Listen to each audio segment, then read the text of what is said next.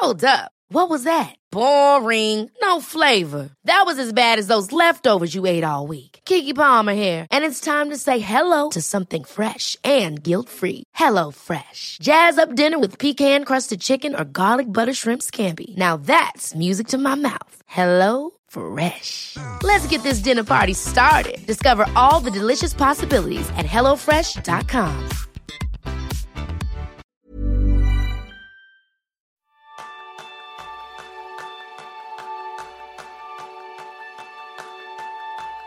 ¿Es cada momento de tu día una carrera contrarreloj llena de estrés y distracciones?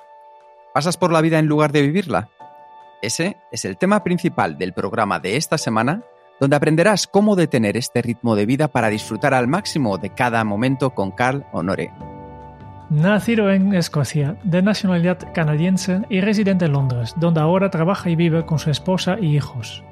Carl es periodista y escritor, conocido por ser la voz y el impulsor de Movimiento Slow, que propone ralentizar la vida y reducir las cargas mentales, académicas o laborales para disponer de más tiempo de calidad. Todo este conocimiento lo desarrolló en sus libros La lentitud como método y en su bestseller Elogio de la lentitud.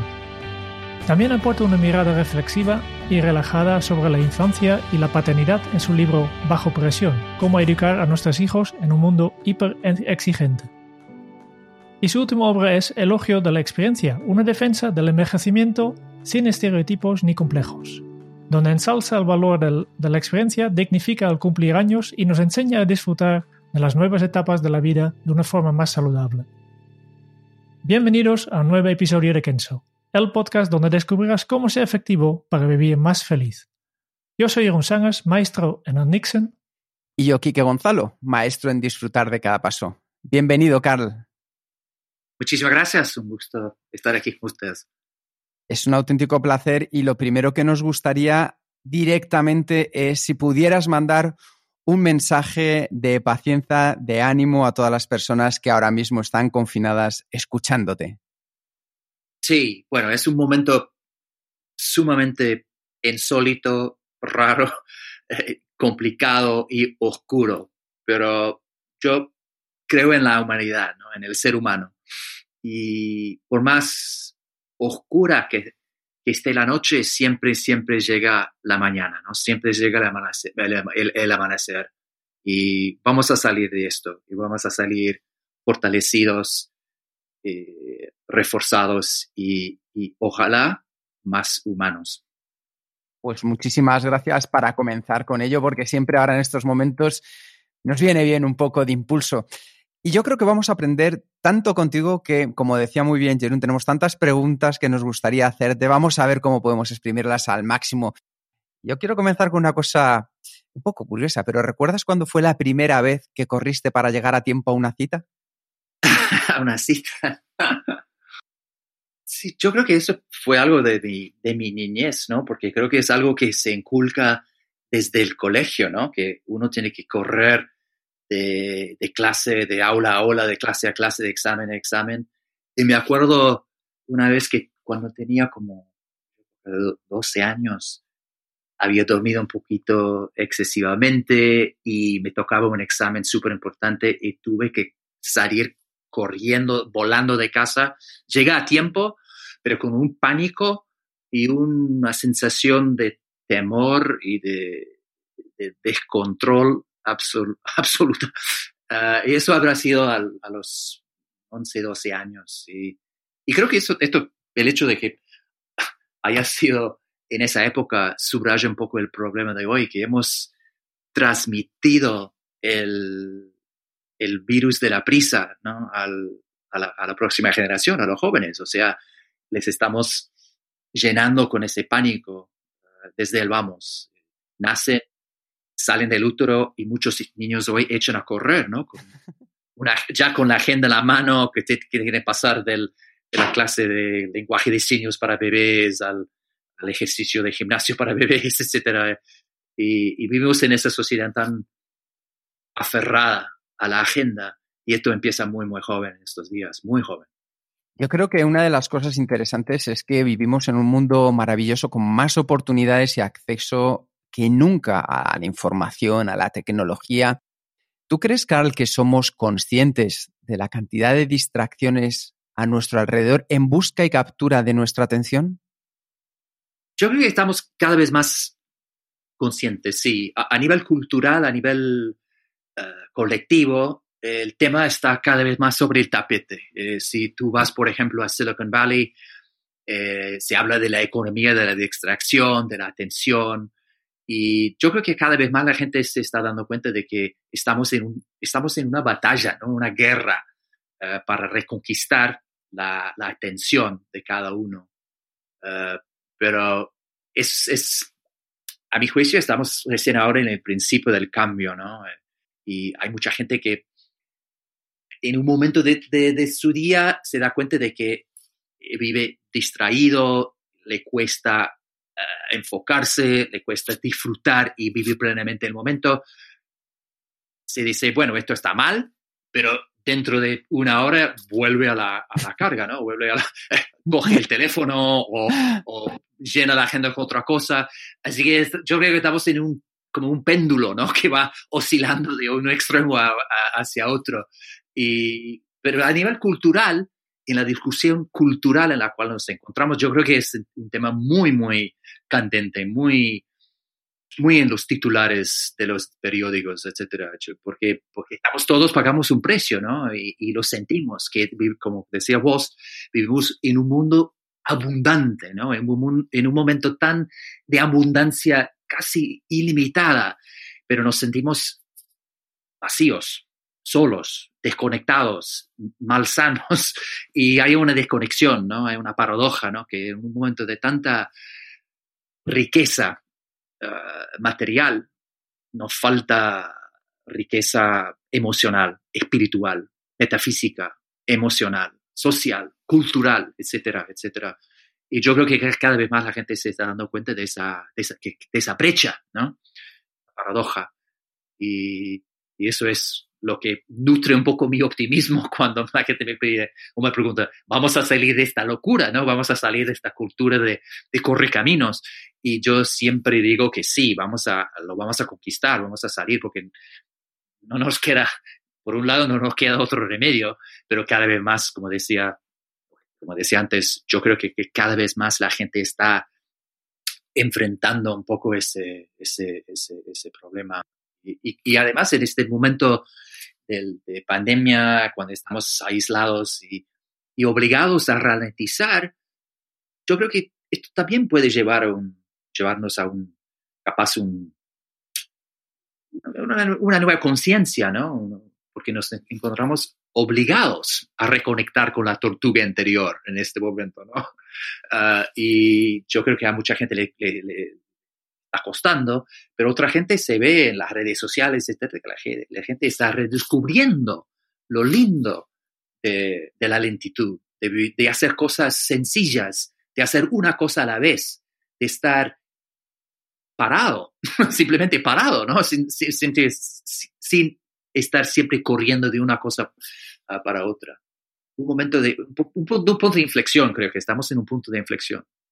Me encanta. Primero yo te tengo que agradecer porque cuando descubrí y leí tu libro ya hace años, cambió. Para mí fue empezar un lento camino que me ayudó a mejorar en muchísimos aspectos, pero aquí el protagonista no soy yo, simplemente agradecértelo, que esto quienes lo escuchen y lo lleven a cabo verán un cambio significativo en sus vidas. Y hablando de cambio, lo estabas comentando tú antes, decía Simon Bauman que vivimos en esos tiempos de modernidad líquida, que se caracterizan por ser una sociedad globalizada donde todo puede cambiar por completo a cada momento, como nos ha sucedido ahora mismo que decías tú con el confinamiento y el virus. En un entorno como el actual, donde nos hemos tenido que adaptar de una manera radical, el cuerpo en teoría o la sociedad te diría que rapidez. Sin embargo, yo entiendo que tú defiendes la lentitud ahora más que nunca. ¿Por qué es esto, Carl?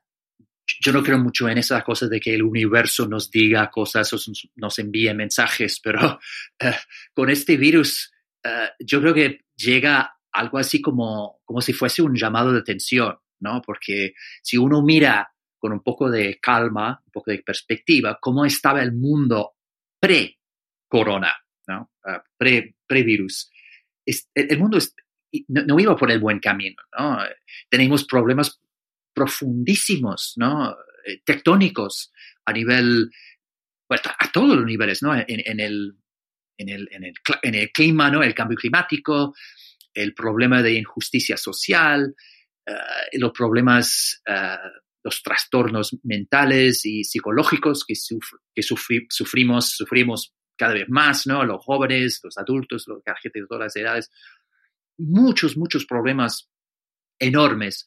Y, yo creo que el virus, este momento, ¿no? De, de, shock, de, de, cambio brusco, eh, puede servir como, como decía antes, como algún punto de inflexión, ¿no? Eh, obligarnos a, a, sentarnos y, y, y, replantear cosas de manera muy profunda, ¿no? Porque es muy fácil en una crisis superficial, una crisis de corto plazo, de decir, ah, esto es horrible, tenemos que cambiar muchas cosas, y luego pasa la crisis y volvemos al, a, a, la norma, ¿no? volvemos a cómo estaban las cosas antes.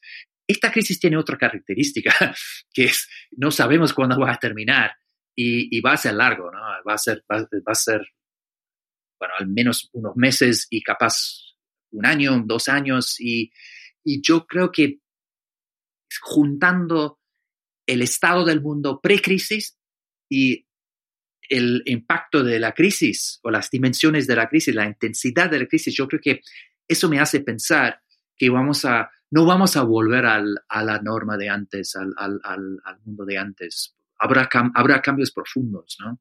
A, a, mi ver.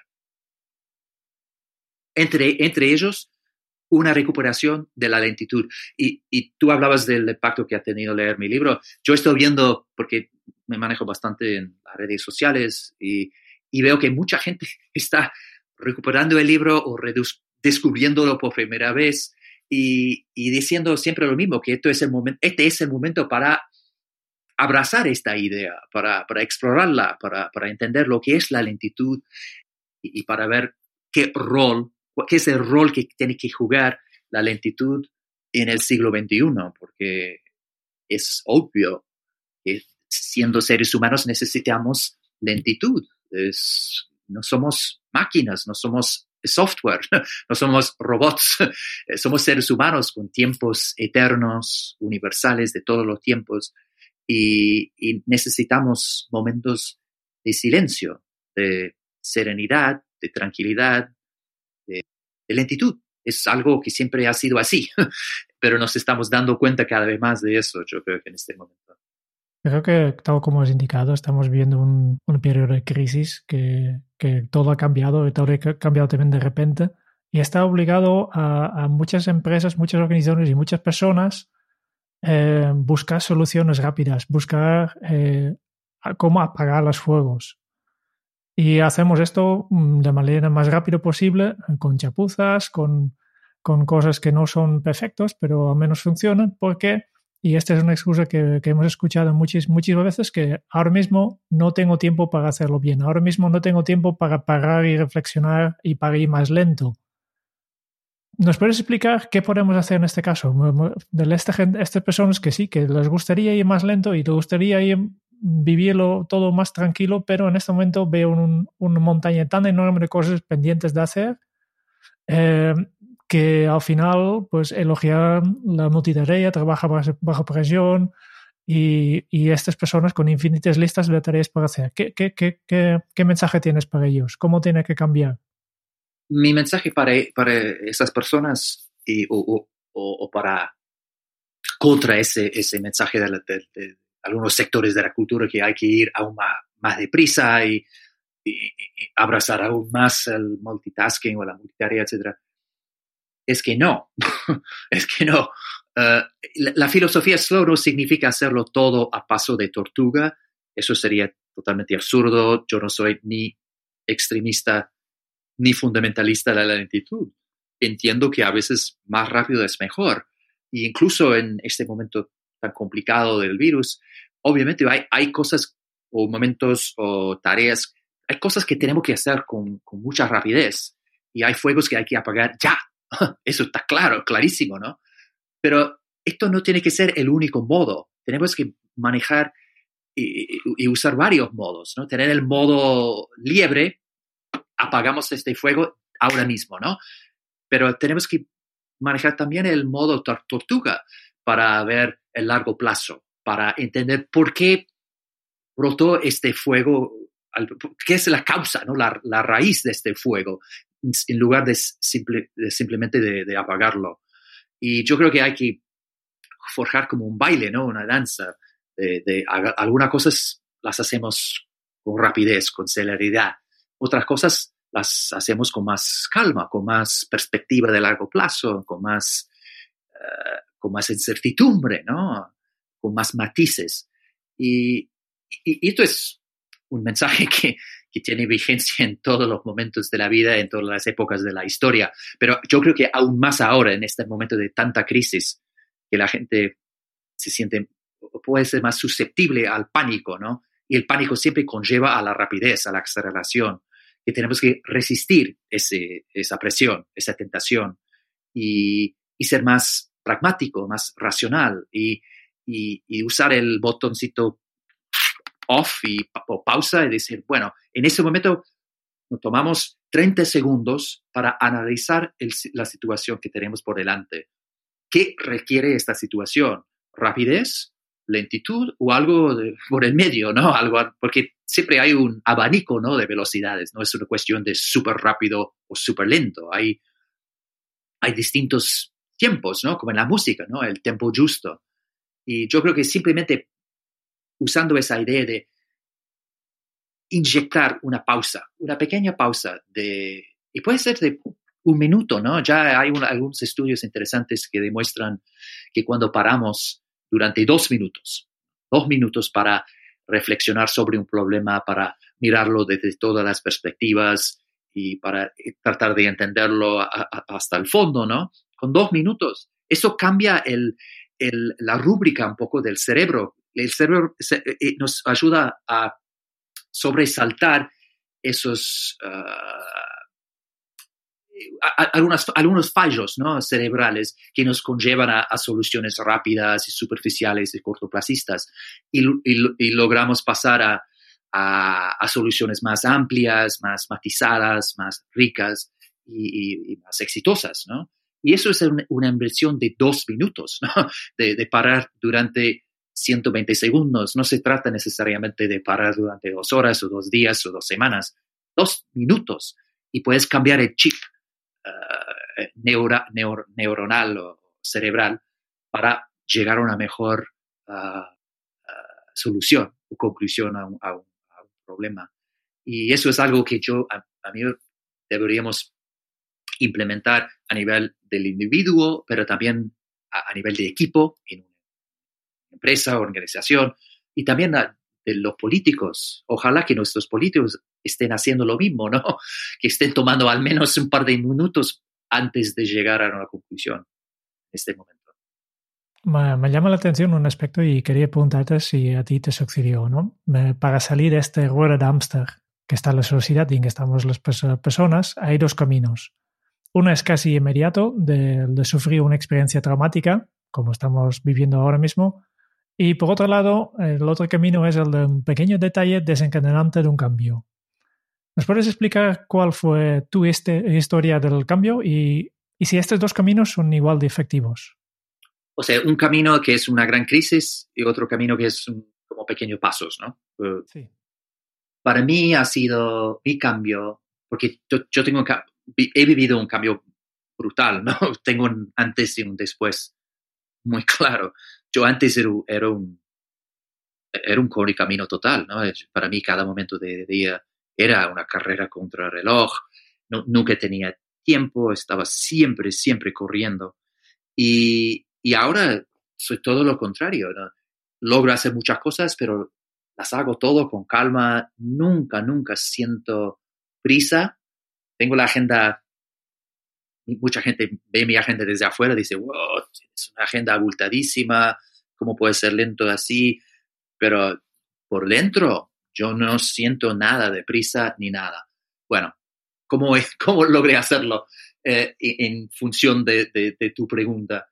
Eh, para mí ha sido una mezcla de las dos cosas, ¿no? Yo creo que como seres humanos somos muy susceptibles a la, a, y vulnerables a la a la inercia, ¿no? Quedamos atascados en, nuestros hábitos, nuestras rutinas y sobre todo si la sociedad alrededor refuerza estas rutinas, estos hábitos, en, este caso de velocidad, de aceleración, de multitarea, de estar siempre ocupado, de tener la agenda eh, cargadísima.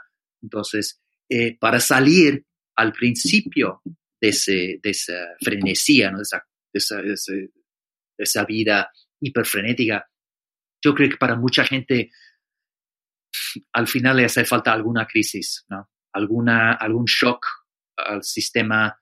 Y para mucha gente es una crisis de salud. Es el cuerpo que un, dice, un día anuncia que no aguanto más este ritmo y te toca un infarto, una crisis cardíaca o lo que sea, ¿no? Ah, pero para mí la crisis fue más existencial. Eh, yo en aquella época ah, me tocó, bueno, tuve un hijo y pasé a, ser padre y, y, no, no dejaba de correr. Entonces, a la hora de leer cuentos a mi hijo, sentaba en su cama con un pie en el suelo y le hacía una lectura dinámica de, de Blancanieves, ¿no?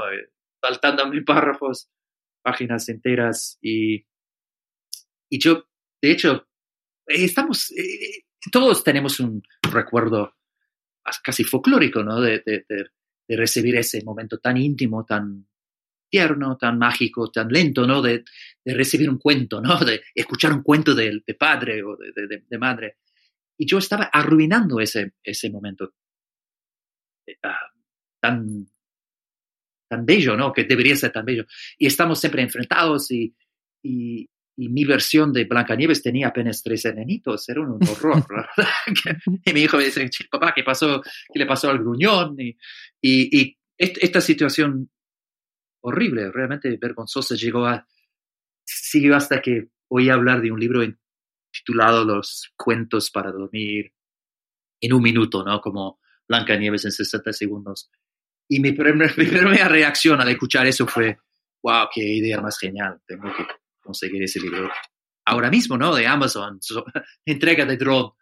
Pero gracias a Dios, en ese momento de, crisis existencial, me dije, wow, eh, hasta dónde he llegado. Realmente tengo tanta prisa que estoy dispuesto a leerle un soundbite a mi hijo en lugar de un cuento.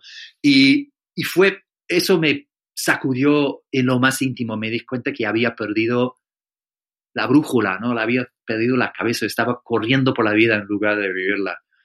Y fue la chispa para mí, la chispa existencial que me hizo cambiar. Pero no cambié de la noche a la mañana, ¿no? No, no pasé de mi antes y a, mi después en dos días, ¿no? De ahí fue, pasé al, al segundo modo del que hablas de vos, ¿no? Que es un proceso más de de largo plazo, de pequeños pasos, de, experimentos, de tratar eh, pasar una semana eh, usando el celular de otra manera y luego después de esa semana de hacer un, análisis de cómo me fue y luego ir modificándolo. Así que eh, después de la crisis, que es el momento, por, llamarlo así, es un momento un poco rápido, Una crisis suele tener esa característica, ¿no? Después ¿no? que es una explosión de algo. Pero después la, la explosión, lo que surge es eh, el proceso un poco más extendido, prolongado y lento, ¿no? Y un poco, más, un poco menos ah, visceral, instintivo, un poco más intelectual y, científico, porque realmente es un proceso de exploración, de, de, de, intentar y probar cosas. Porque yo siempre cuando trabajo con gente uno a uno o con empresas, nunca llego con una receta mágica para ralentizar. Estos son los 10 puntos. Mucha gente lo, lo, busca, ¿no? Porque estamos, vivimos en una sociedad tan impaciente que incluso queremos ralentizar rápidamente a la gente. Así que la gente me dice, che, yo quiero, quiero tener el, la calma interior que del Dalai Lama mañana. Y, y, y quiero, y, y, entonces, no sé, se apuntan al curso de yoga y luego corre del curso de yoga a otro de meditación y, y luego corren a casa para preparar una cena slow para la familia. Y, no, es, no es así, ¿no? Es, es, siempre un proceso de, de, probar cosas, de hacer menos uh, y, y, de buscar una, una, una, fórmula personal porque ralentizar y reconectar con la tortuga interior es, es algo muy íntimo, muy personal y, no, hay, no hay receta mágica. Carl, tú eres el ejemplo del cambio y de que es posible entregarse de manera plena a hacer solo una cosa. Y yo creo que para eso también, para que lo podamos hacer los demás, es necesario tener un contexto. Y estoy convencido que muchas personas tienen un contexto o un entorno, por así decirlo, en el que se concentra en una sola cosa y le aparecen sus mejores ideas, la ducha. ¿Qué sucede para que ese momento que casi todos vivimos sea un entorno tan inspirador y cómo podemos promover otros espacios a nuestro alrededor que nos ayuden a estar centrados en hacer solo una cosa? Bueno, yo creo que el primer paso es siempre aceptar la ciencia, ¿no? el hecho de que las mejores ideas suelen surgir cuando estamos en un estado relajado, eh, lento, no distraído, haciendo una cosa a la vez, o siempre haciendo algo un poco meditativo, haciendo puntos, o, incluso leyendo, o, o, caminando, caminando por el parque, sí con el celular apagado, ah, pero precisamente en esos momentos sin distracción. Ah, bueno, cuando, cuando, hemos aceptado que ese es, es, un hecho, ¿no? Un hecho científico, ¿qué podemos hacer? Bueno, yo creo que en, la casa o en las empresas o las organizaciones, los colegios, lo que se ve es que la gente está rediseñando un poco el, espacio físico, ¿no? Ah, nominando ciertas, en, casa, por ejemplo, lo que cuando trabajo con familias, una cosa que siempre ah, les aconsejo y que siempre abrazan es la idea de nominar una, una sala o un cuarto, una casa, ah, que, es permanentemente libre de, pantallas o de tecnología. Y es lo que estás haciendo con eso es, es creando como algo así como si fuese un santuario, ¿no? un refugio. Y, eso, ese lugar se convierte en un, un lugar como la ducha, no hace falta que estés eh, siempre en la ducha para, acceder a las mejores ideas. Incluso tiene sus ventajas en, esto, en este momento cuando tenemos que estar siempre lavándonos las manos, pero en, cuando pase la crisis vamos a, querer tener otros espacios creativos. Y, yo creo que un, espacio que ya sabes subconscientemente que no va a haber distracciones, que no, no puede sonar un teléfono, que no puede eh, iluminarse eh, una pantalla, ya, ya estás entrando en, un, en ese modo un poco más tortuga, un poco más eh, concentrado, un poco más, más focus, más, más, más enfocado. Y entonces, crear espacios tienen esa característica ah, permanentemente de, no distracción. Ah, y, y, también depende un poco de cada uno, ¿no? Ciertas personas la música puede ser un, trampolín hacia la creatividad también para mucha gente, ¿no? Para mí es, es todo lo contrario, eh, me distrae la música. Estoy, la escucho y estoy pensando en la letra o en como que, viene después del, estribillo, etc. Pero para otra gente es todo lo contrario, tiene una capacidad de, de, cambiar un poco el, la modalidad del cerebro y te pone un poco en ese, ese espacio más innovativo y más creativo. Así que otra vez es, la, es, cuestión de experimentar, a ver y entender si, si cómo, te, cómo te, eh, eh, te, influye la música, qué impacto tiene. Hablando del cerebro, Cal, hay una cosa muy interesante de lo que has estado comentando y es que es necesaria eh, la práctica, el entrenamiento en estas actividades, es decir, hacerlo, salir a pasear, hacer punto, meditar, incluso rezar o el mindfulness, en esas actividades, cuando lo estamos practicando, ¿qué es lo que les sucede de manera más científica a nuestro cerebro para que nos sea tan positivo? Tiene un efecto físico. Eh, eh, estos, estas actividades serenas, repetitivas, uh, meditativas un poquito, ¿no? Tienen un efecto uh, que, aumenta eh, la sensación de calma, quita el estrés, tiene beneficios físicos, ¿no? Eh, que te puedo beneficiar, ¿no? Entonces, tienen ese lado. Pero también hay estudios que demuestran que cambian un poco el, el, funcionamiento del cerebro no solamente en el corto plazo, sino también en el, largo plazo. Y hay estudios, por ejemplo, que demuestran que la gente que, practica mucha meditación cosas meditativas, em, em, cambia un poco la estructura la densidad del córtex cerebral, etc. Y, esto tiene varios eh, efectos positivos. Uno es más alegría, ¿no? O que cuando estudian, por ejemplo, los monjes, e, esa sensación de bienestar, de alegría, de... Eh, también parece que puede aumentar a través de, la práctica del, eh, de largo plazo de estas, ah, de estas técnicas, ¿no? de, estos, de estos rituales, de estas actividades.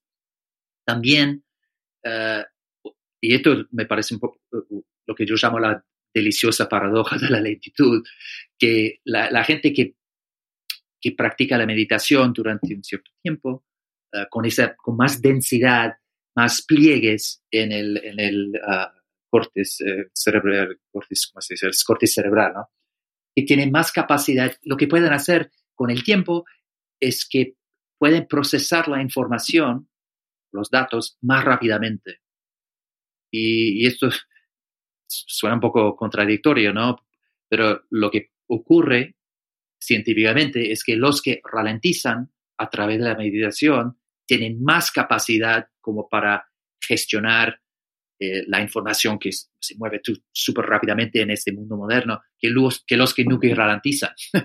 Así que es otra paradoja bienvenida, ¿no? Que, cuando ralentizamos y, y practicamos la lentitud, cuando volvemos al mundo acelerado, distraído, hiperestimulado, tenemos más herramientas, más capacidad, más facultad como para, para prosperar en ese mundo. Claro, es que es, es, muy interesante porque al final con todo esto estamos viendo que son pequeños pasos que dependen en una gran medida de nosotros mismos. Si tuvieras que decirnos con qué paso podemos comenzar hoy, Carl, ¿qué nos recomendarías?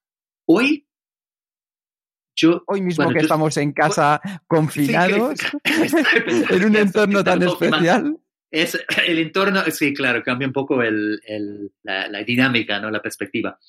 Eh, yo diría que ahora que siempre estamos muy pendientes del celular, ¿no? del, del móvil, las horas y horas, es como un, eh, eh, pasó a ser como un pequeño agujero negro que llamamos todos en el bolsillo, ¿no? Que estás chupando horas y horas y horas de tiempo y, nos mantiene en un estado de, distracción constante.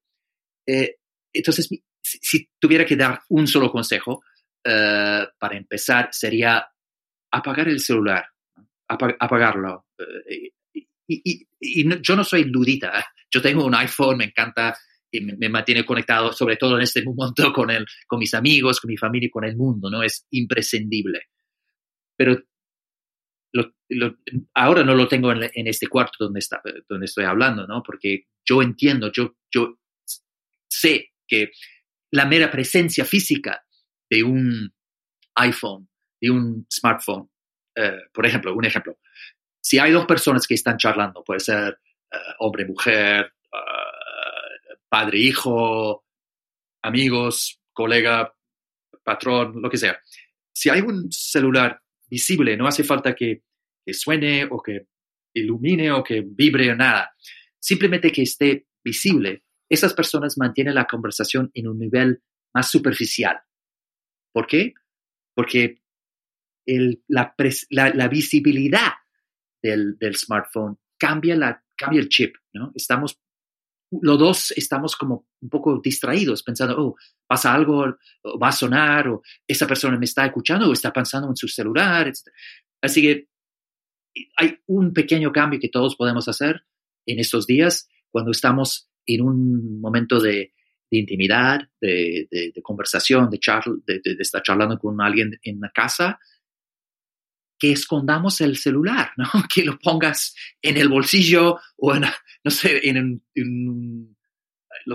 debajo de un libro o lo que sea, para que no esté visible. Y, eso cambia, es un pequeño cambio que no cuesta nada, que puede tener un impacto profundo ¿no? en, en la, la, la, calidad de, nuestras eh, relaciones afectivas y humanas en, casa en este momento. Pero usar también a nivel de personal, pasando de, dejando de lado la, cuestión de, de, la interacción entre personas en casa, apagarlo, ¿no? Tener momentos, decirte, ok, hoy dedico, no sé, dos horas, tres horas a las redes sociales o lo que sea, pero el resto del tiempo lo apago para que no estés siempre pendiente o pensando o distraído, etc. Y bueno, eso es, yo, yo hago mucho trabajo en esos días en, Silicon Valley y si tú vas a Silicon Valley, verás que e, eso es la gente que está en la, la, la, línea del fuego, ¿no? Ellos están en la vanguardia de este cambio cultural con respecto a la tecnología. ¿Y qué están haciendo los trabajadores y empleados de Facebook, Google, Microsoft, etcétera? No están usando sus celulares 24 días, 24 horas, 7, eh, días por semana. Al contrario, se están, están abrazando una cultura de disciplina, eh, apagando sus celulares, dejándolos en, en la oficina, eh, eh, diciendo que durante tales horas no, no voy a estar ah, accesible, ah, negándoles a sus hijos iPads y pantallas y smartphones, etcétera, hasta la adolescencia. Ah, así que ellos que han hecho los estudios, que entienden el impacto que tienen estos, aparatos tan fantásticos, ¿no? tan maravillosos, ellos también se están diciendo, no, hay que poner límites, hay que, hay que poner límites de velocidad en la autopista informática. Ah, y, yo creo que es un buen punto de partido en estos días para todos que estamos en casa y la tentación que es enorme, ¿no? Es gigante. Es siempre agarrar el celular y ver lo que está pasando en Instagram. No, hay que decir, oh, en este momento sí, en otros momentos no, para poder vivir, disfrutar de otros ritmos. Y, yo creo que nos va a, a servir cuando termine todo esto y volvamos al, al mundo normal, o, o veremos lo que significará normal cuando volvamos a ese mundo, pero no será el mundo de, aislamiento como ahora. Es, si tú empiezas ahora a, a, forjar esa disciplina con respecto al, al smartphone, es una muy buena inversión. Es muy interesante, que, que siempre hemos hablado, último, menos en las últimas décadas, de, de, la brecha digital, ¿no? Que había dos grupos de personas, hay personas que tenían acceso a la tecnología y personas que no tenían acceso. Y ahora volvemos a estar en una brecha digital, pero son, es la diferencia entre las personas que son capaces de dejar la, los dispositivos y las personas que no son capaces. Y lo bueno de esta brecha es que depende de ti si quieres saltar de un lado al otro, ¿no?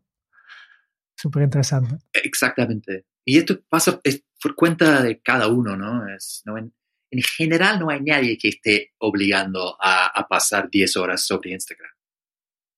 No, no, es, es algo que viene de nosotros. Eso es la parte optimista, ¿no? Que toca a nosotros.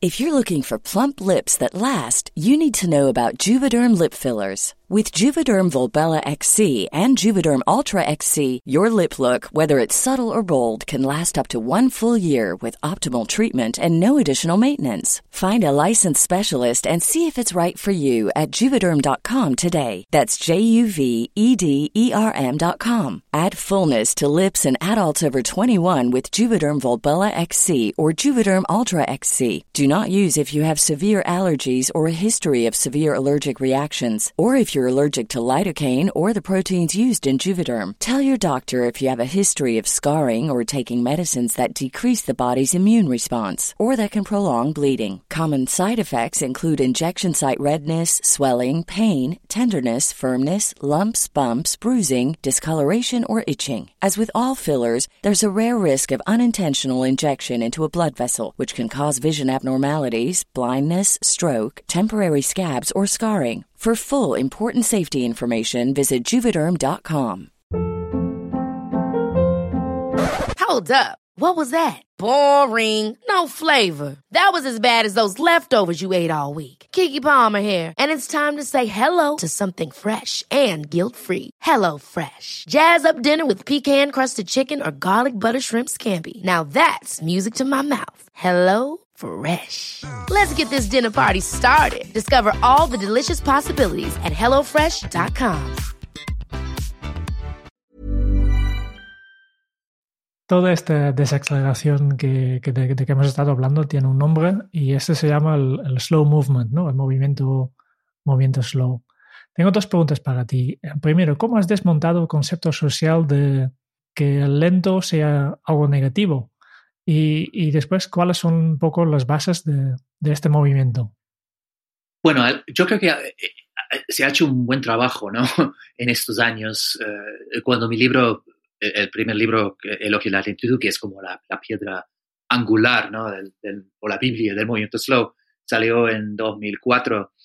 Eh, claro, era otro mundo, ¿no? El, el, tabú contra la lentitud era muy, muy, muy, tenía raíces muy arraigadas, muy fuertes. Y yo me sentí un poco en ese momento como una voz uh, aislada, ¿no? Como Cassandra, ¿no?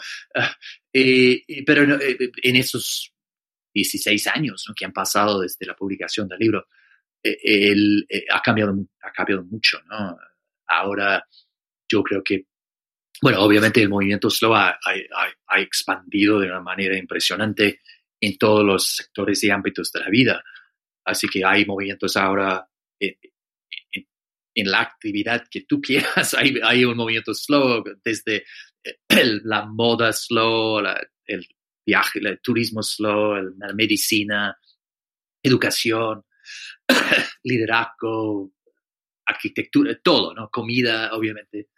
Uh, pero yo creo que el, el, tabú contra la lentitud no tiene la fuerza que tenía hace 15 años. Uh, uh, cada vez más la gente... De hecho, poder ralentizar es un punto para mucha gente de orgullo ahora, no es algo de vergüenza. Yo creo que antes era algo que la gente capaz practicaba de manera algo como clandestina, ¿no? Porque te, la, cultura, la cultura nos llenaba de tan, tanta vergüenza que si nos sentíamos en los huesos que nos haría bien pisar el freno, no lo, no lo hacíamos por culpa, por miedo, por, por inercia, por, por vergüenza. Y yo creo que eso ha cambiado bastante ahora que la gente, mucha gente en todos los ámbitos ahora sale y, y está dispuesta a gritar a los cuatro vientos, ¿no? Uh, que yo soy lento, tengo momentos de lentitud y esto es, esto es bueno, ¿no? Estoy orgulloso, me siento orgulloso de, de, hacerlo. Y es algo que se ve cada vez más en, los, en el mundo empresarial, que uh, a mí me, hace como 15 años me pareció capaz el mundo, el mundo más reacio ¿no? a estas ideas de la lentitud, porque el mundo empresarial está muy aferrado y muy obsesionado con la idea de la rapidez, la producción, la productividad en ese mundo es, va muy de la mano con la rapidez, la velocidad, etc. Uh, pero cada vez más en el mundo empresarial se están dando cuenta de que la lentitud tiene un, rol a jugar importantísimo, ¿no? Y que la, la paciencia sigue siendo un virtud y que, si tú haces todo a todo vapor, vas encaminado hacia un desastre seguro, ¿no? Porque vas a cometer más errores, serás menos creativo, tendrás peores relaciones de equipo, uh, etcétera, etcétera, porque muchas cosas requieren lentitud, ¿no? ¿no? es cierto? Sobre todo en el mundo, en la economía basada en, en el conocimiento, en el knowledge economy, ¿no es cierto? Y, y por eso se ve mucho, muchos ejemplos, ¿no? De, de empresas que les están dando a sus empleados más tiempo para, para practicar. Bueno, hemos visto un boom de mindfulness y meditación en el mundo corporate, en el mundo empresarial, eh, salas tranquilas uh, donde la gente puede ir a practicar yoga o escuchar no sé, cantos en ballenas o, recibir un masaje uh, ofreciéndole más, uh, mejor calidad de comida y, y, dándole tiempo para comerla y, y consumirla con calma muchas empresas ahora están experimentando con uh, días o con semanas laborales reducidas, como de cuatro días, o, dándole más uh, vacaciones a sus empleados y también exigiendo que se las tomen. ah, simplemente porque entiende que en el largo plazo esto cree empleados más sanos, más productivos, más creativos, más, alegres, etcétera, etcétera. Así que yo veo mucho más espacio en la cultura en general, mucho más aceptación ah, hacia el movimiento slow que, que, al principio, ¿no? Cuando era algo ah, bastante desafiante para mucha gente. Carl, decía el médico y ensayista Gregorio Marañón que la rapidez, que es una virtud, genera un vicio, que es la prisa. Y me gustaría unirlo con otra película, bueno, con una película que se llama Shooter, el tirador, que, en la que Mark Wahlberg, el personaje, decía que la lentitud te da la precisión y la precisión te da la rapidez. ¿Ese sería el camino para combinar, como decías tú antes, las dos facetas de una manera positiva en el movimiento slow? Sí, me gusta el... No sé si es la misma... Hay una expresión militar, será la misma, ¿no? Que, que yo la conozco en inglés, que es... ¿cómo es la de los Navy Seals. No, es, sí, claro, sí, sí, slow is fast, fast, sí. Es lo mismo, ¿no? Es la misma, o es la traducción que decía. Claro, sí, no, yo, creo, siempre he, hecho hincapié en esto, ¿no? Que el, desde el vamos, ¿no? con el, el, primer libro, que yo no soy extremista de la lentitud, no es una cuestión de hacerlo todo súper lento, ¿no? Eh, a mí me encanta la velocidad, soy una persona bastante rápida genéticamente, ¿no? Eh, no, el, el, tema pasa por, por, por esto, ¿no? Que, que, hay que hacer las cosas a la velocidad justa o apta o adecuada para cada momento. A veces rápidamente, otras veces más despacio, ¿no? Y, y, buscar lo que los músicos llaman el tempo justo, ¿no? Para cada momento. Y no eh, vilificar la velocidad o la lentitud porque no, no, no tienen, no, no, son ni malos ni buenos. Eh, eh, eh, todo depende del uso, del, del, contexto, del entorno y del uso. Y, y, yo, para mí, el, el elegir el, la velocidad adecuada no es una, otra vez no es como una receta mágica, tú puedes descargar una guía del, de, la web y, te va a decir en cada momento este es la velocidad. No, tienes, tiene que ser algo, algo mucho más fluido, mucho más con un poco de incertidumbre, ¿no? Es, a, mí me gusta más la, metáfora de, de, baile, ¿no? Es como bailar. Tú bailas y encuentras, al bailar, al bailando, encuentras el ritmo adecuado, ¿no? Para cada paso para cada momento del baile.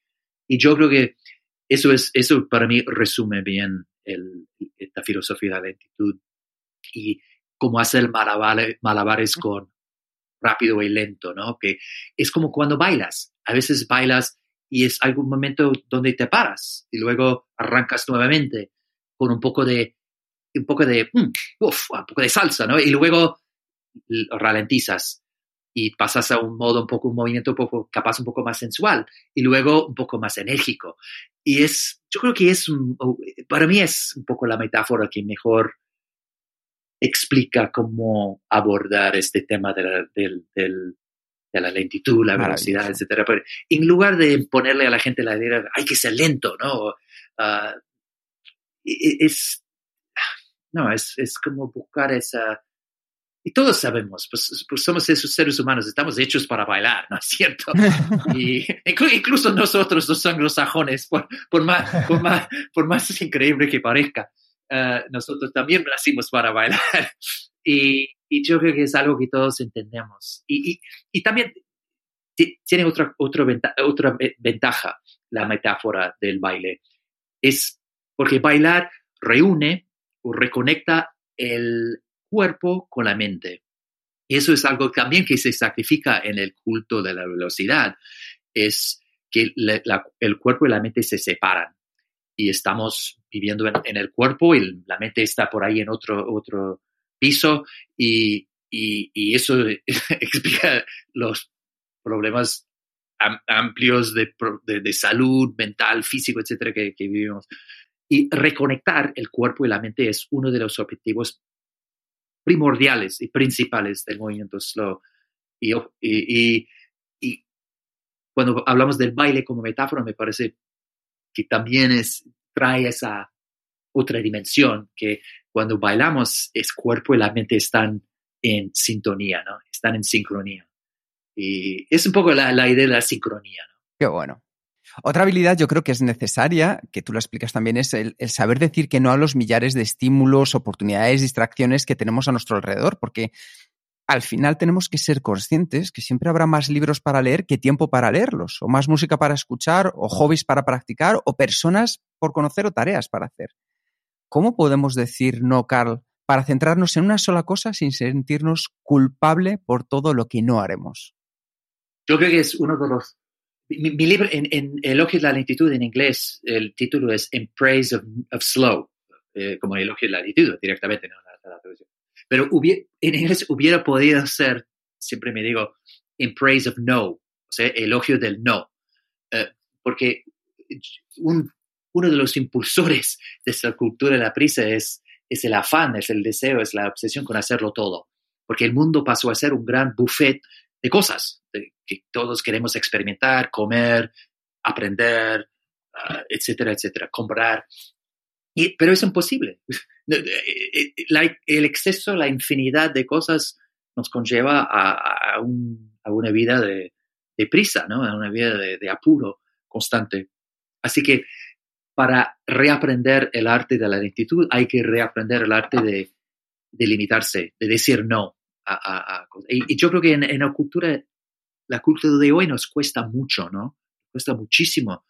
No, no queremos ser el, que, el que dice no, el que dice no es, es el, el, el agua fiestas, es el que, que no quiere, es el que no se, que mete la cara. Eh, y en cambio, yo creo que hay que cambiar un poco esa, esa visión y darle vuelta a la tortilla un poquito de decir no. El que dice no, al decir no, eh, le está diciendo sí, un sí muy sonoro a otra cosa.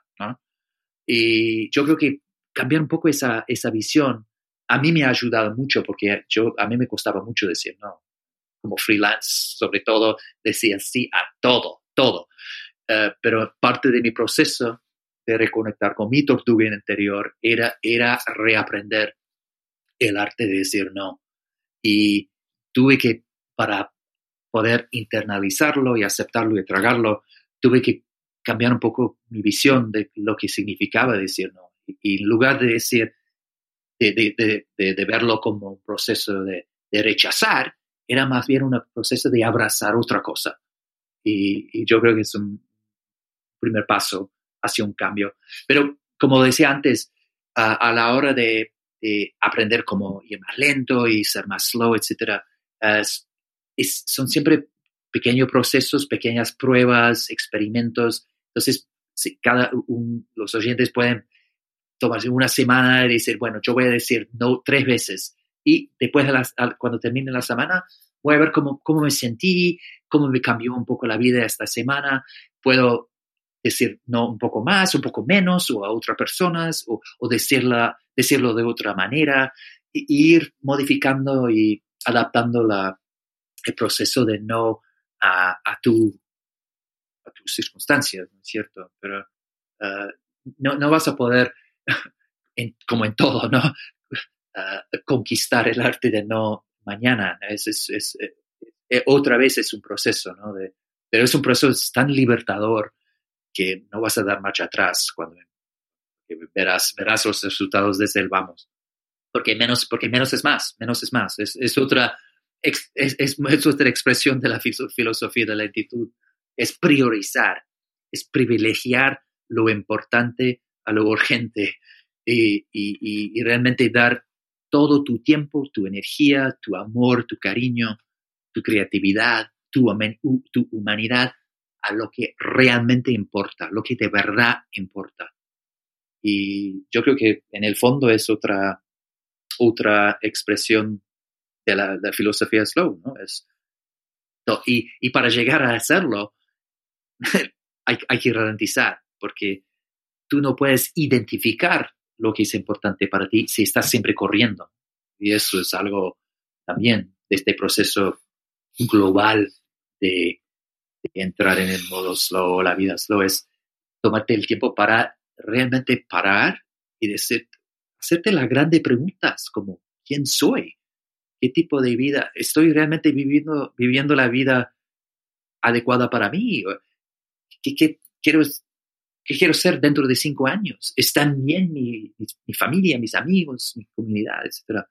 Esas grandes preguntas que, que, que, suelen caer al lado, ¿no? Porque es, en, un mundo súper veloz estamos siempre enfocados en las pequeñas preguntas.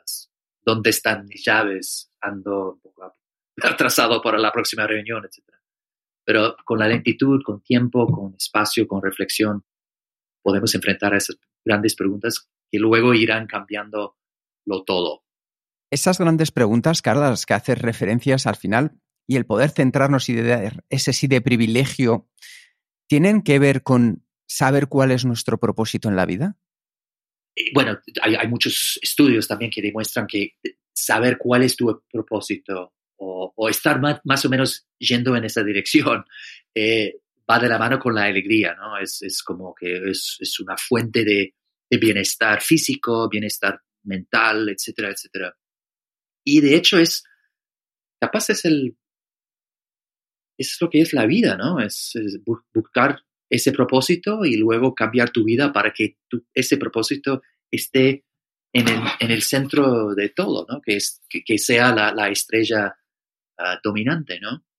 Y, y, mucha gente vive muchos años de vida sin, con el propósito de otra persona, un propósito importado o impuesto ah, por la sociedad o por los padres o por la familia o por, la pareja o por lo que sea. Y yo creo que es, eso no es vivir, eso es sobrevivir. Y yo creo que cuando llegamos a momentos de crisis personal, crisis personales o existenciales, siempre, siempre en el centro de la discusión es, la búsqueda del, propósito. Y en general, cuando la gente tiene un burnout, un burnout quemadura total, ah, cuando sale, cuando se, recupera y vuelve a la vida, en general, él vuelve con, con más claridad con respecto al propósito. Muy poca gente que tiene dos uh, burnouts en la vida.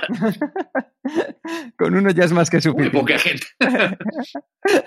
Este para mí es súper importante, ¿no? Porque tan importante como estar conectado de manera plena es también saber desconectar justo para evitar este burnout, ¿no? ¿Por qué nos, nos, nos ha olvidado de desconectar? Bueno, yo creo que hay muchas razones. Por un lado, los, eh, los, aparatos electrónicos están hechos para ser adictivos. O sea, son como pequeños, son como la, la, heroína o la crack, eh, la cocaína, están hechos para eso. ¿no? Así que ese es, un factor. Otro factor es que bueno, la sociedad nos empuja a, estar conectados y en el trabajo, que hay muchos trabajos que exigen que tú estés accesible las 24 horas. Ah, también hay expectativas muy altas en, en, el mundo social, ¿no? La gente ahora está ah, ah, acostumbrada ¿no? a recibir una respuesta instantánea.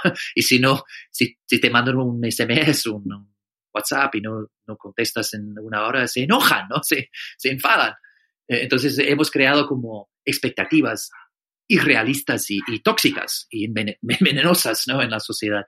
Pero yo creo que hay debajo de todo capaz una, una razón un poco más, más importante y, y, más metafísica, y es que la distracción ahora pasó a ser casi un, un instrumento de negación, de, de, evitar las grandes preguntas de las cuales hablábamos recién, ¿no?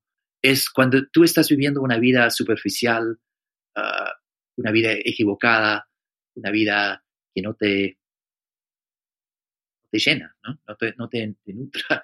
Ah, e, e, es, da miedo, ¿no? Eh, da, da pánico. Y hay, hay, dos soluciones, dos salidas. Una salida es parar, tener o eh, eh, arrancar tu propia revolución slow para cambiar tu, tu rumbo y tu camino y tu vida. La segunda opción, es la que mucha gente cae en esta segunda, es de seguir adelante, ¿no? Y, y de evitar y tapar estas preguntas. Eh, la pregunta como, ¿realmente estás bien? ¿Estás, este, estás feliz? Esta es la vida que tú quieres vivir. Imagínate en tu lecho de muerte mirando hacia atrás. ¿Cómo te vas a sentir? Es, estas preguntas nos dan mucho miedo y es más fácil mirar lo que está pasando en Instagram o en Facebook de que enfrentar esas preguntas. Entonces yo creo que para mucha gente la, la distracción pasó a ser como una, una huida, una fuga, una, una manera de escaparse de esas preguntas. Ah, y, bueno, por, eso, y por eso sigo luchando contra la cultura de la distracción, ¿no? Ah, porque yo creo que cada uno de nosotros tiene no solamente el derecho, sino la capacidad de vivir una vida plena, una vida con propósito, una vida luminosa. Pero no podemos hacerlo si estamos viviendo una vida impuesta, una vida eh, ajena, equivocada. Y para salir de ese brete, digamos, metafísico, ah, hay, que ralentizar. La, lentitud es como la, clave, ¿no? Es, es, la, es la cura. es, no, como es como el remedio, ¿no? mágico. Esto ha quedado muy claro. eh, Carl, una última pregunta por mi parte. En Kenso, nosotros nos inspiramos en la cultura oriental. Y una de las diferencias con nuestra cultura que hemos descubierto es la percepción del tiempo porque en las culturas asiáticas el tiempo es considerado como cíclico y rítmico, mientras en nuestra cultura vemos el tiempo de forma lineal, lo que significa que simplemente se mueve en una sola dirección y simplemente pasa. Eh, ¿Qué, crees que podemos aprender al ver el tiempo como, como cíclico? Sí, bueno, ojalá pudiéramos ah, forjar una, una, una, nueva visión del tiempo y sería algo así como una mezcla de los dos de, los dos paradigmas, ¿no? Porque por un lado, el paradigma occidental del, del, tiempo lineal, etcétera, tiene sus ventajas, obviamente, ¿no? Es cierto, ha, creado el mundo moderno, la producción, etcétera. Muchas cosas que a mi juicio son, son, son positivas para el ser humano. Pero pasó a ser dominante y pasó a, ser, pasó a contagiar todos los aspectos de la vida y sería mucho más sano tener en otros ámbitos de nuestras vidas una visión del tiempo más, una visión más cíclica, ¿no? Como una visión un poco más oriental, donde el tiempo siempre se renueva y, no está, no es como un, recurso ah, limitado que está siempre, se está siempre agotando y tenemos que correr y correr y correr y correr para aprovecharlo. Ah, al contrario, es como una, un elemento en el cual vivimos, eh, como el, agua, ¿no? Estamos como flotando en el tiempo. Y yo creo que si podemos, no sé cómo, bien cómo hacerlo, pero yo, yo creo que yo vivo así, sin haberlo abordado por esta óptica, pensando tengo que cambiar mi, o crear una mezcla de momentos de tiempo cíclico y tiempo lineal, pero ahora que me, me, me hace esta pregunta, pienso que he llegado a eso, ¿no? Que cuando estoy trabajando como periodista o, conferencista o lo que sea, ¿no?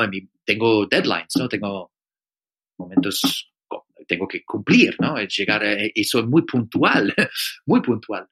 Eh, pero en otros momentos, cuando dejo ese ámbito de mi vida y entro en otro, sí, eh, cuando estoy con mi familia o estoy cocinando, dejo, yo no uso más reloj, no, tengo reloj en la cocina, eh, no tengo relojes alrededor de mí, no tengo tampoco reloj en mi, lo apago en la, en la pantalla de mi laptop, no tampoco uso mi celular y siento un cambio. De, es como que dejo de pensar en los minutos, en los segundos, tanto como lo hago cuando estoy en modo más lineal.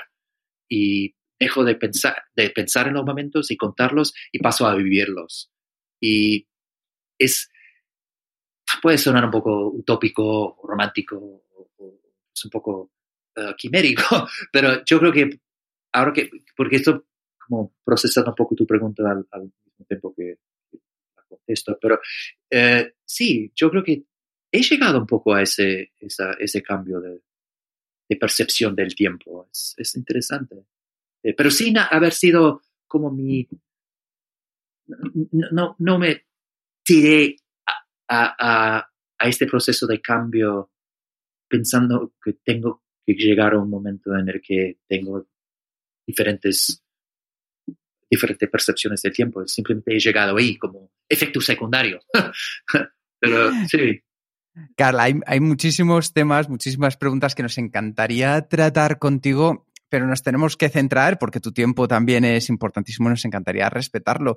Y nos quedan nada más que un par. Eh, una de ellas es que yo no me resisto, es que la gente sepa que tú has ganado el premio más importante a nivel mundial como padre.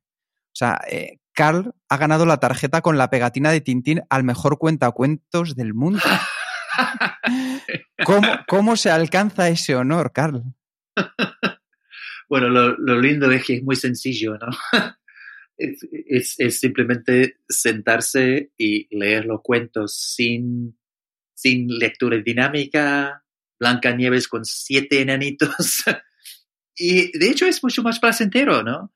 Porque tengo que confesar que en, mi época de, de, antes odiaba, odiaba leer cuentos porque era, era muy lento y yo llegaba con un espíritu tan apurado y tan deprisa y era como casi una, una afrenta a mi velocidad ese, ese, ese momento de, de leer cuentos. Pero cuando cambié el chip y, y empecé a, a, a, llegar a cada momento con otro, otra onda, ¿no? otro espíritu, eh, todo cambió, ¿no? Y, y, y, y pasé a, a, disfrutar no solamente de Blancanieves, sino de todos esos cuentos de Tintín que hemos leído y que, eh, que, que conllevó ese, ese premio de, de, tarjeta. Sí. Así que sí, simplemente el, el, el, secreto está en, está en, está en nosotros, ¿no? Eh, yo no estoy ofreciendo ningún, no soy ningún oráculo, no, no, no soy ni, ningún científico einsteiniano que haya descubierto alguna receta mágica de algo. Eh, eh, todo esto de la lentitud, de la filosofía, estos son verdades eternas, ¿no? Son sabidurías y conocimientos de todos los tiempos, que, que hay que tomar el tiempo. El tiempo necesita tiempo, ¿no? Y el, el momento necesita ser vivido. Y el ser humano necesita necesita calma, necesita momentos de, silencio, de, conexión. De, entonces, es, en, muchos sentidos, el, este, eh, la filosofía es algo muy, muy sencillo en el, en el fondo. Hacer las cosas no lo más rápido posible, sino lo mejor posible. Una idea muy sencilla, pero sumamente revolucionaria y profunda. Y, y si, si la usas, si, si, si la abrazas, esa idea te, te, te, lo va a cambiar todo. Pasando desde los cuentos de, de, de, antes de dormir, pasando por la cama con tu pareja, por todo, ¿no? Me queda una pregunta más que, que no es nuestra, que, que, es una pregunta que te ha dejado nuestro último invitado, Julio de la Iglesia, en episodio 86 de este podcast. Y su pregunta para ti, Carl, es, ¿qué no estás haciendo para ser feliz? que no estoy haciendo para ser feliz? Tendré dos respuestas a esa pregunta. Volviendo al tema de menos es más, yo hago mucho menos que antes, así que ya, ya sé que hay, hay muchas cosas que podría estar haciendo que me gustaría hacer, pero me limito. Uh, así que eso, eso es una, una, respuesta un poco genérica. Pero yo creo que otra cosa que, que, que no hago para, uh, para ser feliz es no envidiarle a, a los demás. Yo creo que la envidia es una, es una sensación, es una emoción que va muy en contra de la felicidad. Y sí, envidiar menos. Eh, antes de pasar al cuestionario Kenso, que es la última parte que tenemos en este, esta entrevista, solo quería preguntarte si tienes alguna pregunta final, siguiente paso, sugerencia o mensaje para los oyentes de este podcast. Uh, bueno, un mensaje final sería simplemente que, que, lo hagan. ¿no? no, es, no es tan difícil ralentizar en, un mundo veloz, al contrario, eh, encontrar con que es, es, es, lo, es de, de, hecho es lo más, es, es, termina siendo bastante fácil porque funciona, funciona. No tengas, no tengas miedo. Con esto ya vamos a la parte final. Cuestionario Kenso, 10 preguntas rápidas para ti, para conocer un poco mejor. Son las mismas preguntas que hacemos en todos nuestros invitados.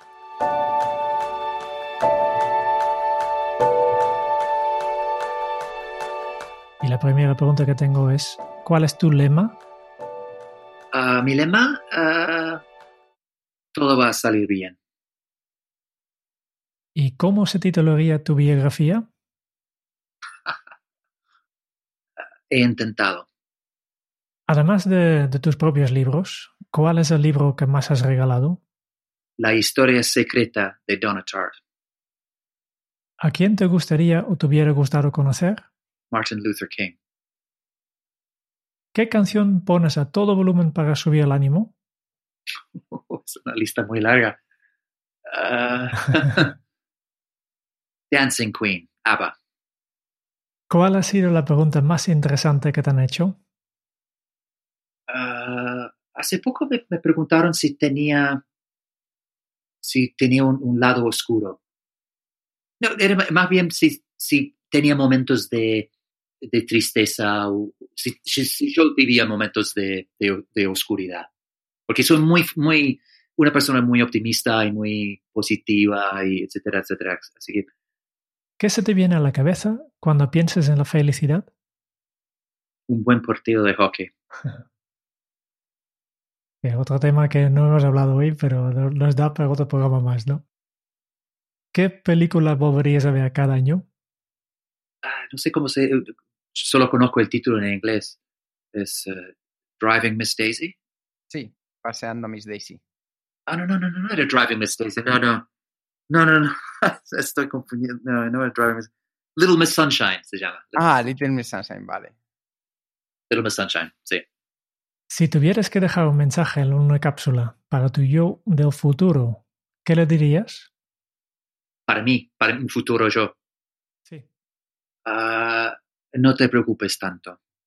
Y la última pregunta. ¿Qué le preguntarías al próximo invitado de este podcast? ¿Qué cambiarás tú en tu vida cuando termine esta crisis?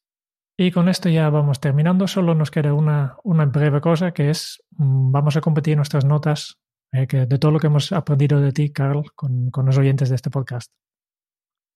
Carl nos ha mandado ánimos porque en un momento de crisis, una crisis insólita y duradera, nos anima a mirar con calma y perspectiva. Y por más oscura que sea la noche, siempre llegará el amanecer. Confiemos en la humanidad para salir fortalecidos, reforzados y en especial más humanos. Estamos en el principio del cambio de una batalla para reconquistar la atención. Pagamos un precio al vivir en un mundo abundante donde nos sentimos desconectados y nos falta riqueza emocional. Y vamos a salir y lo vamos a conquistar. Ese punto de inflexión donde ralentizar y replantear nuestra vida de una manera profunda. Del pánico y el temor por llegar a los 12 años a un examen, nació la deliciosa paradoja de la lentitud, donde aquellos que ralentizan a través de la meditación del pensamiento lento tienen más capacidades para gestionar el mundo rápido que aquellos que nunca pisan el freno. ¿Y cómo reaprender el arte de la lentitud? Carl nos ha enseñado diferentes hábitos. Busca tu propósito, es uno de ellos, esa estrella en el centro de tu universo para guiarte en los tiempos de crisis y darte claridad. Encuentra las mejores ideas, desconectando y estando en un estado relajado, distraído, como puede ser al caminar o al hacer actividades, estando completamente presente. Inyecta una pausa para analizar la situación y decidir cuál es tu modo de actuación, cómo vas a bailar al tempo justo, Crea espacios de no distracción y creación, lugares libres de pantallas y tecnología. Haz menos, céntrate en lo sencillo y esencial que te permitirá avanzar más. Y elogia el no, porque en un mundo infinito de oportunidades, el decir no es decir un sí muy grande y sonoro a lo que de verdad te importa. Y Cal nos ha compartido un pequeño paso para poder comenzar. Simplemente apaga el móvil y provoca densidad al centrarte en solo una cosa. Porque eso es el movimiento slow. El movimiento slow significa priorizar la calidad frente a la cantidad. Significa hacer lo mejor posible. Es el pensamiento lento y la meditación para reducir ese estrés y aumentar nuestra creatividad. Y aunque a veces pueda parecer imposible o impensable, uno puede cambiar. Y Carl es la prueba definitiva. Él ha ganado el premio más importante a nivel mundial como padre, la tarjeta con la pegatina de Tintín al mejor cuentacuentos del mundo. Y todo ello entregado por la persona más importante, su hijo. Así que el cambio siempre es posible. Arranca ahora tu revolución slow. Sé dueño de tu vida para vivirla de manera plena y a tu manera. Muchísimas gracias por tu tiempo, Carla. Ha sido un auténtico placer. Igualmente, muchísimas gracias a ustedes. Muchas gracias por escuchar el podcast de Kenso. Si te ha gustado, te agradeceríamos que te suscribas al podcast, lo compartas en tus redes sociales o dejes tu reseña de 5 estrellas para ayudarnos a llegar a más oyentes. Y si quieres conocer más sobre Kenso y cómo podemos acompañarte a ti, a tu equipo o a tu organización en el camino hacia la efectividad personal, puedes visitar nuestra web kenso.es. Te esperamos la semana que viene en el próximo episodio del podcast de Kenso, donde Kike y Jerún buscarán más pistas sobre cómo ser efectivo para vivir más feliz. Y hasta entonces, ahora es un buen momento para poner en práctica un nuevo hábito Kenso. Tu lentitud es un superpoder en un mundo hiperacelerado. Hasta dentro de muy pronto. Chao.